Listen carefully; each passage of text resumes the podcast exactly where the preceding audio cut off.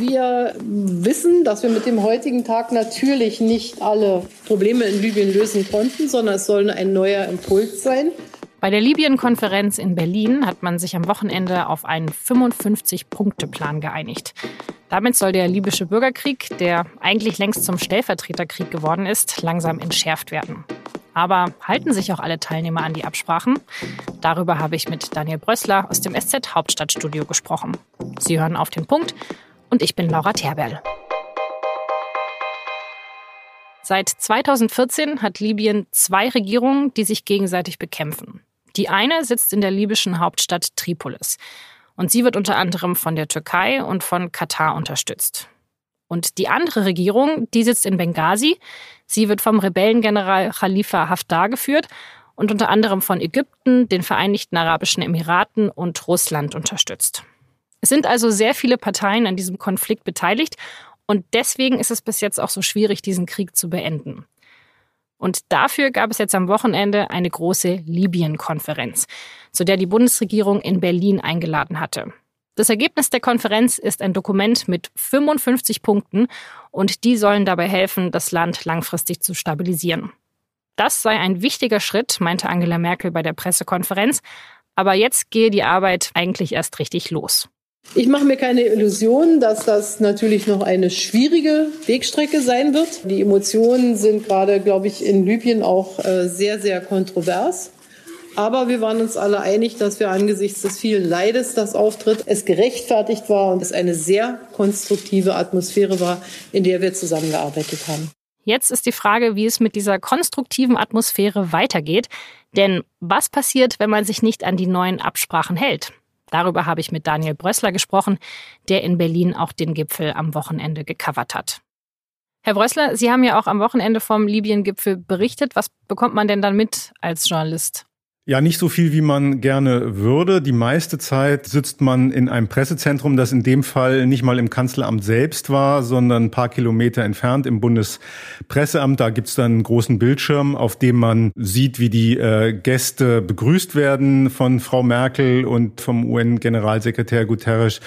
Man sieht, wie das Familienfoto gemacht wird. Und ansonsten ist man darauf angewiesen, was man hört über Kontakte und dergleichen. Aber wirklich nah dran ist man dann erst kurz vor der Pressekonferenz. Da haben wir dann schon ein bisschen was mitbekommen, aber das ist eigentlich eher äh, nur ein kleiner Teil der Zeit. Okay, also gegen Ende kriegt man dann schon noch ein bisschen mehr mit. Was ist denn jetzt das Entscheidende an diesem neuen Plan, der dann auch bei der Pressekonferenz vorgestellt wurde? Naja, der entscheidende Punkt ist, dass alle Seiten zugesagt haben, sich nicht mehr weiter einzumischen in Libyen, keine weiteren Waffenlieferungen äh, zu tätigen, keine Truppen zu schicken. Das ist sozusagen das zentrale Versprechen. Ähm, allerdings ein Versprechen, das noch eingelöst werden muss. Die Kanzlerin hat auch klar gemacht, erstmal ist nur zugesagt worden, man schickt eben keine neuen Waffen. Da ist eben noch nicht dafür gesorgt, äh, dass zum Beispiel die Milizen entwaffnet werden, obwohl zumindest diese Forderung auch in dem Konferenzpapier enthalten ist. Aber ein Waffenembargo, das gab es doch eigentlich schon vorher, oder? Also da hat sich doch einfach nur keiner dran gehalten. Oder was ist jetzt wirklich das Bahnbrechende? So ist es. Und das, das hat auch den UN-Generalsekretär sehr empört. Das hat er auch nochmal gesagt auf der Pressekonferenz mit der Kanzlerin, dass das eigentlich ein unerhörter Zustand ist, dass es seit Jahren dieses UN-Waffenembargo gibt und äh, keiner hält sich daran.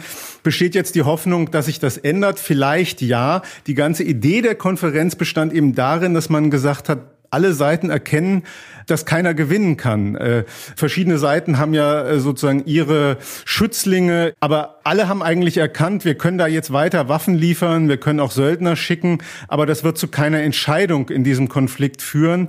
Und das hat so eine Chance eröffnet, alle an einen Tisch zu bringen und sie dazu zu bewegen, zu sagen, okay, wir versuchen jetzt tatsächlich den Konflikt zu beenden. Also das ist ja schön und gut, aber das ändert ja nichts daran, dass es einfach noch zwei Regierungen gibt in Libyen, die beide einen Herrschaftsanspruch für sich haben. Also das löst es ja auch nicht, oder? Vollkommen richtig. Auch die Kanzlerin hat gesagt, das ist jetzt der Beginn eines politischen Prozesses. Im Grunde ist die Idee die, dass man sagt, man schafft jetzt überhaupt erstmal die Möglichkeit, indem man den Konfliktparteien in Libyen klar macht, äh, ihr werdet nicht weiter unterstützt werden, wenn ihr diesen äh, Bürgerkrieg fortsetzt. Setzt euch also lieber an einen Tisch und sucht nach einer Konfliktlösung. Da ist jetzt eine Chance eröffnet worden. Ob die tatsächlich zum Ziel führt, kann wirklich keiner sagen. Es ist jetzt von einem Berliner Prozess die Rede, ein Berliner Prozess, der auch stark von Deutschland begleitet wird. Es ist eine Chance, mehr aber auch nicht. Welche Rolle spielt denn dann Deutschland oder was kann man überhaupt tun, damit diese Punkte eingehalten werden, auf die man sich geeinigt hat? Also alle haben zwar äh, bei der Konferenz gestern gesagt, äh, so weit sind wir noch nicht. Wir brauchen jetzt erstmal eine belastbare Waffenruhe und dann eben einen Waffenstillstand. Und dann müssen wir tatsächlich darüber reden, wie kann man äh, dafür sorgen, dass das UN-Waffenembargo eingehalten wird. Und dann äh, kommt natürlich die Frage, wie kann man das bewerkstelligen? Letztlich mit einer UN-Überwachungs- oder Friedensmission. Und da Deutschland nun mal jetzt diesen Berliner Prozess angestoßen hat, ist Deutschland ganz klar in der Mitverantwortung. Ich kann mir nicht vorstellen, dass so eine Mission auf den Weg gebracht wird und Deutschland sagt dann, ja, wir haben uns jetzt hier diplomatisch eingebracht, aber mit so einer Mission haben wir nichts zu tun. Das ist, glaube ich, auch der Bundesregierung klar, dass diese Frage dann auftauchen wird. Wird ja auch schon diskutiert in Berlin. Damit wird man sich ja auch ein bisschen einfach machen. Also jetzt zu sagen, wir haben hier den großen Plan umgesetzt, aber eigentlich muss man selber gar nichts aufbringen dafür, ist ja auch ein bisschen fies. Deshalb kann ich es mir auch nicht vorstellen und deshalb bin ich mir ziemlich sicher, dass sowohl die Bundeskanzlerin als auch Außenminister Maas wussten, als sie sich auf diesen Prozess sozusagen seit August eingelassen haben, wenn die zum Erfolg führt und wenn dann auch in der Folge sich etwas in Libyen ändert und so eine UN-Truppe irgendwann aufgestellt wird, dann werden wir uns auch beteiligen müssen. Das ist ja auch wichtig für diesen Prozess. Also dass zum Beispiel jetzt auch die Deutschen sagen, okay, wenn ihr euch einigt, dann könnt ihr euch auch darauf verlassen, dass wir unsere Verantwortung sehen und zumindest zu denen gehören werden, die sich dann bei so einer UN-Truppe einbringen. Aber dafür müsste natürlich erstmal tatsächlich ein Waffenstillstand ausgehandelt werden und den haben wir noch nicht. Was würden Sie denn jetzt sagen, wie viele Chancen hat der Frieden denn jetzt in Libyen? Also es hat sich danach angehört, als ob es schon ein guter erster Schritt war, aber dass da noch sehr viel mehr passieren muss. Ja, also ich würde sagen, es gibt eine Hoffnung. Das hängt äh, von zwei Dingen ab.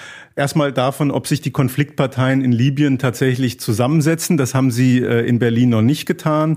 Und es hängt davon ab, ob Türken, Russen und andere, die Versprechen gemacht haben bei der Berliner Konferenz, die auch tatsächlich einhalten. Das ist nicht sicher.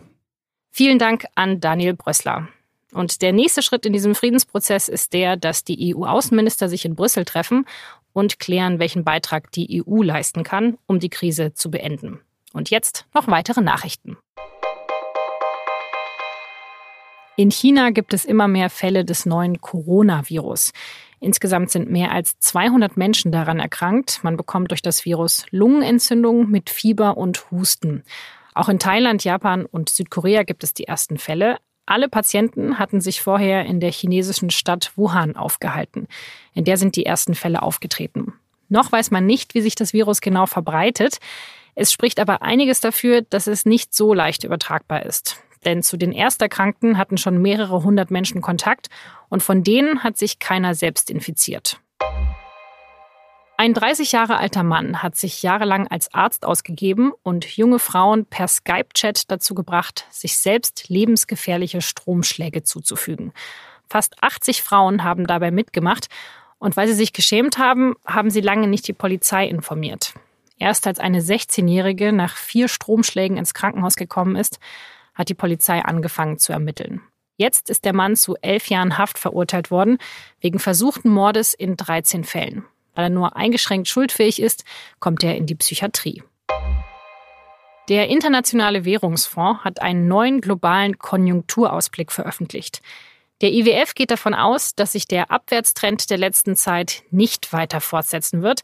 Die Wirtschaft wird aber auch nicht mehr so stark wachsen. Besonders für Deutschland fällt die Prognose eher bescheiden aus.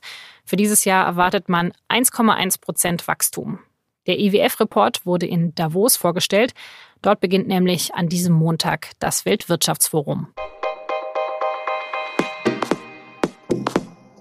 Es gibt eine App, die die Gesichter von Millionen Menschen kennt. Sie heißt Clearview AI und wird in den USA sogar schon von der Polizei genutzt.